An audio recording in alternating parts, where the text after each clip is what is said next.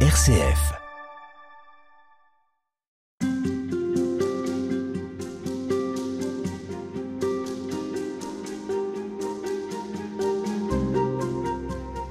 L'évangélisation est un véritable sujet pour les chrétiens d'aujourd'hui, une préoccupation soucieuse tout autant qu'un projet enthousiasmant. Saint Paul, qui va prêcher auprès de païens, peut être une véritable source d'inspiration, à la fois par ses propos, mais aussi par son comportement avec les communautés qu'il va constituer au fur et à mesure. C'est en tout cas ce dont vous êtes convaincu, frère Jean-Michel Poffet. Bonjour. Bonjour Madeleine. Vous êtes dominicain, bibliste, vous avez enseigné l'exégèse à l'université de Fribourg, en Suisse. Vous avez dirigé l'école biblique et archéologique française de Jérusalem de 1999 à 2008. Et puis vous êtes revenu sur les pas de Saint Paul à la recherche des premières traces de l'évangélisation. Et c'est l'objet d'un ouvrage évangélisé, oui, mais comment? Une pastorale paulinienne aux éditions du Cerf. Alors Jean-Michel Poffet, si l'évangile euh, est une bonne nouvelle, pourquoi est-ce que l'annoncer n'est pas une évidence, ni aujourd'hui, ni même dans les premières décennies qui ont suivi la mort du Christ?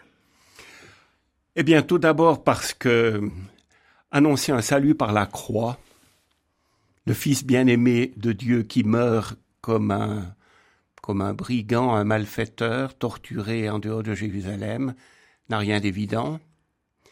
Annoncer qu'il est vivant, parce que on approche la Toussaint, donc avec les morts, on a, l'habitude, je dirais, la fréquentation, c'est pas trop dangereux, mais et un vivant. Est-ce que ça veut dire que Jésus est vainqueur de la mort, qu'il est vivant, qu'il nous donne son esprit, qu'il est source d'espérance pour nous? Alors, je n'ai pas, je n'ai aucun doute à cet égard. L'évangile est une bonne nouvelle à partager. Et Saint Paul lui dit malheur à moi si je n'annonce pas l'évangile. La question c'est comment? Et c'est devenu particulièrement difficile dans un monde à la fois sécularisé et attiré par toutes sortes de traditions religieuses multiples et variées, y compris les plus bizarres. Hein. Donc c'est devenu difficile. Alors que nous traversons une crise euh, politique, la guerre euh, tout près de nous, euh, écologique, morale, spirituelle. Alors comment? Et ce qui m'a passionné en lisant notamment la première lettre de Paul aux Thessaloniciens, puisque c'est de là que je pars, c'est que ça n'est pas une théorie, ça n'est pas des idées, c'est même pas mes idées à moi, ça n'a mmh. aucun intérêt ça mais c'est la trace d'une évangélisation concrète. Alors d'autant que Saint Paul, il n'est pas dans un contexte qui, qui, est plus facile que celui d'aujourd'hui. Au contraire, lui aussi, autour de lui, il a des gens qui ont d'autres philosophies, donc euh, qui pourrait tout à fait trouver euh, bien plus intéressant de suivre ce que va dire tel ou tel philosophe plutôt que ce que aurait à leur raconter euh, saint Paul. Mais le marché religieux à Thessalonique était florissant. Les inscriptions nous ont montré toutes sortes de noms de dieux et de déesses multiples et variés. Saint Paul fait écho à l'attitude de ces gens. Vous vous êtes détournés des idoles pour vous tourner vers le Dieu vivant et véritable. Mais il faut pas croire qu'on l'attendait partout. À Athènes, on va le traiter de perroquet euh, lorsqu'il va proposer la résurrection du Christ à des Athéniens qui ne rêvaient que d'une chose, c'est de libérer l'esprit, le, le, corps étant au mieux indifférent, au pire même assez négatif, une prison pour l'esprit, et venir leur dire qu'on va ressusciter, qu'est-ce que ça veut dire? Et puis d'autre part, annoncer dans le monde grec que nous sommes les temples du Saint-Esprit, vous croyez que ça avait plus de chances de passer hier qu'aujourd'hui? Et les Grecs proposaient aussi le bonheur quelque part. Ils proposaient aussi le bonheur, tout à fait. Mais Paul vient d'une culture, euh, il est juif, de la stricte observance. Il est même pharisien, c'est-à-dire un séparé, comme beaucoup de croyants qui veulent rester fidèles aujourd'hui et qui pensent que pour l'être, il faut se séparer du monde. Jésus nous dit, je ne te demande pas de vous tirer du monde, mais de vous conformer à l'évangile et puis d'animer ce monde, de lui donner de la lumière et de l'espérance. Donc Paul était un croyant fervent, je dirais même à la limite violent. Il le dit au début de la lettre aux Galates. Vous connaissiez mon attitude dans le judaïsme. Je surpassais tout le monde euh, et j'étais plein de zèle pour les traditions de nos pères. Le zèle, c'est une expression qu'on trouve dans les livres des Maccabées, dans l'Ancien Testament, dans un contexte guerrier. Donc, une violence religieuse pour garder, sauvegarder les traditions des pères. Dans notre contexte à nous, je dirais que c'est une sorte de taliban. En extrême. Voilà. Et puis comment un homme comme ça peut devenir disciple de Jésus de Nazareth, c'est ça qui est intéressant. Qu'est-ce qui est à l'origine de sa mission? De quoi est-ce qu'il a été le témoin? euh, qui soit à ce point fort pour qu'il ait ensuite envie d'en faire toute sa vie Alors Paul est rattrapé, si vous voulez, par le Christ au chemin de Damas. Saint Jean Chrysostome, dans une magnifique homélie, dit que le Christ a appelé les disciples au bord du lac de Galilée quand ils étaient en train d'arranger leur filet. Mais pour Paul, c'est lui qui l'a pêché pris dans ses filets du haut du ciel. Donc alors que Paul est un persécuteur des chrétiens parce qu'il dit mais il attend le Messie comme pharisien. Et de penser que ces Nazaréens qui prétendent que c'est ce, Jésus qui était le Messie attendu alors qu'il a été condamné par les autorités de son peuple, grands prêtres pharisiens, etc., et puis par les Romains mis à mort sur une croix, que cet homme-là est le Messie, ça lui est insupportable. Et donc il participe, euh, par exemple, à la, la lapidation d'Étienne, et voilà que sur le chemin de Damas, il est jeté à terre par le Christ qui lui apparaît. Vivant, couronné de lumière, il comprend donc que ce Jésus de Nazareth est bien le Messie du peuple juif. Il est venu, il est vivant, et il envoie Paul le dire aux païens.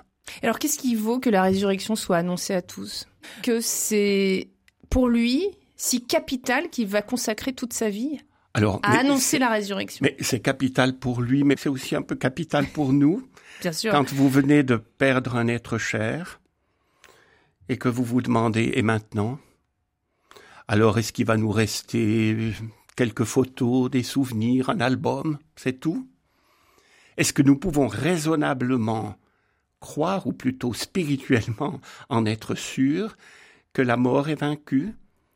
C'est le Christ et lui seul qui nous en a montré la preuve en apparaissant aux disciples qui d'ailleurs n'arrivaient pas à y croire. Donc c'est une bonne nouvelle que la violence qui a mené Jésus à la croix, que la faiblesse qui a fait qu'il a été trahi et délaissé par les siens, euh, que le péché sous toutes ses formes n'a pas le dernier mot et que le Seigneur a couronné Jésus de lumière et en même temps nous promet aussi de vivre dès aujourd'hui et pour toujours.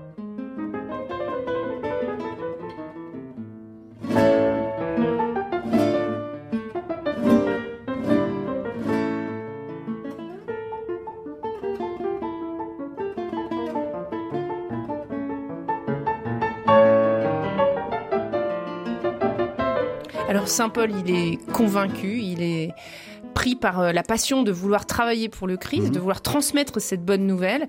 Par quoi est-ce qu'il va commencer? Parce que euh, le terrain est immense, il a le feu. Comment est-ce qu'il va euh, démarrer sa mission? Alors, on n'a pas l'écho de, un peu développé, si vous voulez, de ses premières prédications. Quand il écrit la première lettre aux Thessaloniciens, il a déjà une quinzaine d'années de ministère derrière lui mais on voit qu'il répercute ce qu'on appelle, nous, le, dans notre langage euh, d'exégète, le premier kérigme, la première annonce. On la trouve, cette première annonce aussi, dans les actes des apôtres, dans mhm. le premier discours de Pierre à la Pentecôte, par exemple. Vous l'avez tué, Dieu l'a ressuscité. Donc, euh, Jésus est vivant. Jésus nous donne son esprit, et par là, qui est un esprit de communion, tient à faire de nous des êtres et des femmes de communion. Et c'est ça qui m'a intéressé. En somme, comment il arrive à, s'il ne le fait que le dire, pourquoi est-ce qu'on croirait lui plutôt qu'un autre? Donc comment est-ce qu'il est arrivé à le faire percevoir? Et ce qui m'a intéressé dans cette lettre aux Thessaloniciens, euh, et ça c'est irréfutable, c'est que sept fois dans la lettre, il dit, vous savez comment nous sommes venus chez vous. Et ça n'est jamais un savoir académique, un savoir appris du catéchisme. Il y a deux fois où il parle, vous savez quelle prescription nous vous avons donnée, mais je laisse ces deux emplois de côté. Les sept autres fois, c'est chaque fois une expérience partagée. Nous le savons, vous avez été choisis. Vous savez comment nous nous sommes comportés au milieu de vous et pour vous, qui est pour moi un des versets les plus forts. Vous savez comment nous sommes venus chez vous, que ça n'a pas été en vain. Nous avions enduré des souffrances à Philippe, vous le savez. Jamais nous n'avons eu un mot de flatterie, vous le savez. Comme un père pour ses enfants, nous vous avons exhorté. Euh, et puis quand nous étions près de vous, nous vous prédisions que nous aurions à, souffrir. C'est ce qui est arrivé, vous le savez. Vous remarquez que Paul leur écrit à ces Thessaloniciens parce que il a été chassé aussitôt qu'il a commencé à poser les bases cette communauté, il en a été chassé et donc euh, par les Juifs. Mhm. Et il est plein d'inquiétude, donc il envoie Timothée prendre des nouvelles. Timothée revient en lui disant ça va pas trop mal. Et alors il leur écrit. Et il s'appuie sur ce qu'ils ont commencé de vivre avec lui. On ne sait pas combien de temps il est resté là-bas. Les actes des apôtres au chapitre 17 disent euh, trois sabbats de suite, il leur a prêché. Mais ça ne veut pas dire qu'il est resté trois semaines. Mhm. Peut-être deux, trois mois. Et donc il s'appuie sur ce qu'ils ont vécu ensemble. Et ça, c'est cette expérience commune, un passé sur laquelle ils vont pouvoir s'appuyer pour confirmer la solidité. Absolument. C'est une expérience qui a rendu crédible l'évangile qu'il leur prêchait. Ça n'était pas que des mots quand il dit euh, au début de la lettre, mon arrivée chez vous, ça n'a pas été que des mots. Aujourd'hui, nous dirions, ça n'a pas été du blabla. Mmh.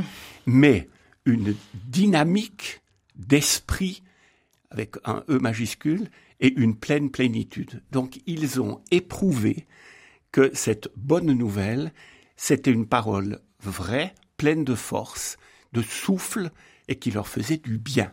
Et c'est ce que nous allons approfondir dans la prochaine émission. Merci beaucoup, frère Jean-Michel Poffet. Vous êtes dominicain, bibliste et auteur de cet ouvrage Évangéliser. Oui, mais comment? Une pastorale paulinienne aux éditions du Cerf. Merci beaucoup.